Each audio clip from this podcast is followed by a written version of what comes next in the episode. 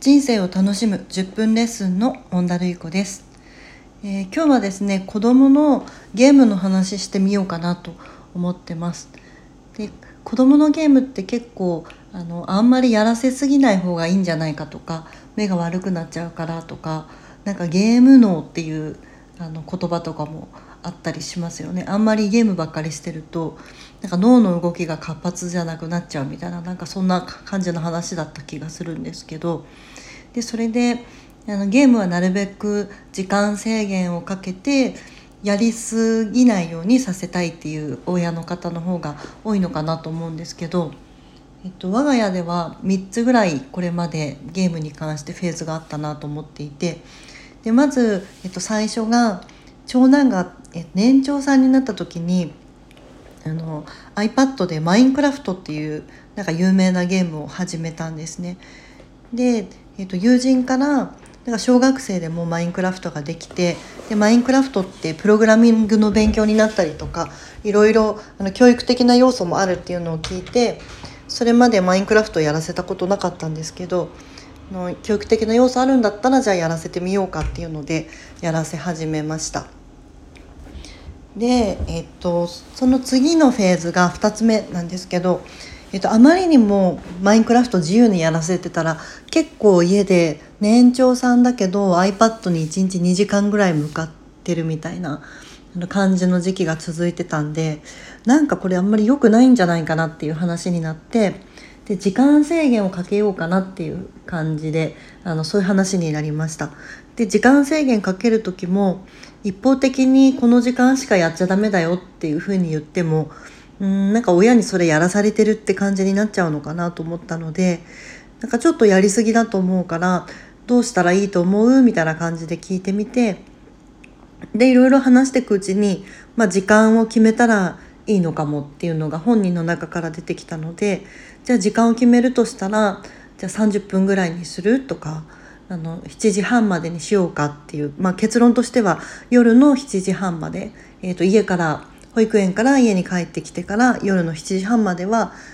マインクラフトができるみたいななんかそういう感じのルール作りになりました。でそれが、えーと、フェーズの2つ目ですね。で今はですね3つ目のフェーズのとこにいるんですけど、えーと、と先月の7月7日の七夕の時に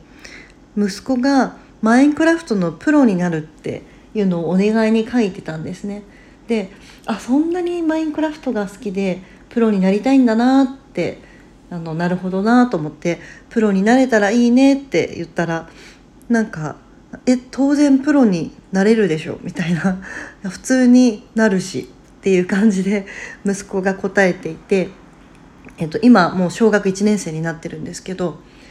でなんかもしマインクラフトの、まあ、プロっていうのがあるんだとしたらあの、まあ、プロになるには人より努力しないといけないし人より時間かけてそれをやらなきゃいけないと思うんですよね。で例えばプロ野球選手になりたい子供とかプロのサッカー選手になりたい子供とかきっといるんだろうなと思うんですけど、まあ、そういう子供の夢を叶えようと思ったら多分親は小さいうちから野球のチームに入れるサッカーのチームに入れるとかなんかトレーニングに朝から付き合ってあげるとかそういうことをあのやったりするんだろうなと思います。でマインクラフトのプロになりたいっていう話を聞いてあ今の息子のやり込み方だとこれはもしかしたらこのままプロになることできないかもしれないなと思ってがであれば、まあ、親として息子がやりたいことを可能な範囲で応援できたらいいのかなと思って今はもうほとんど時間制限なしであの自由にやらせてます。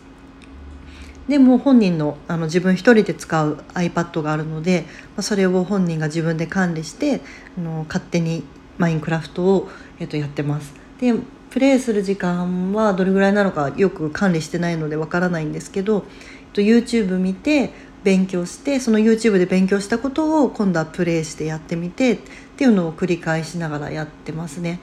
で最近ではえーと、英語全然できないんですけどなんか英語の YouTube とかも一生懸命見ながらなんか何をどうやり方を学んでるのかも私には全然わかんないんですけど、えーと、一生懸命インプットとアウトプット繰り返しながらあのマインクラフトの練習をしています。でなんか一般的にはゲームって結構制限の対象になってしまうことが多い気がするんですけど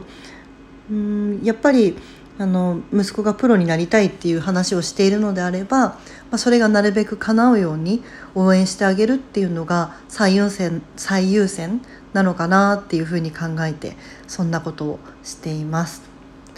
えー、ということで今日もお聴きいただきありがとうございました。なんか特にこれでこうまとめるみたいな話はないんですけどまあなんか常識的にはゲームって結構親が制限するっていうことが多いと思うんですけど、まあ、その常識にとらわれずになんか子どもの願いを叶えてあげるっていうのが、うん、願いを叶えるというか願いを叶えるための環境を整えてなるべくやってあげるっていうのが、まあ、親の務めなのかなっていう、まあ、そういうまとめですかね。はいえー、人生を楽しむ10分レッスンのモンダルイコでした。それではまた。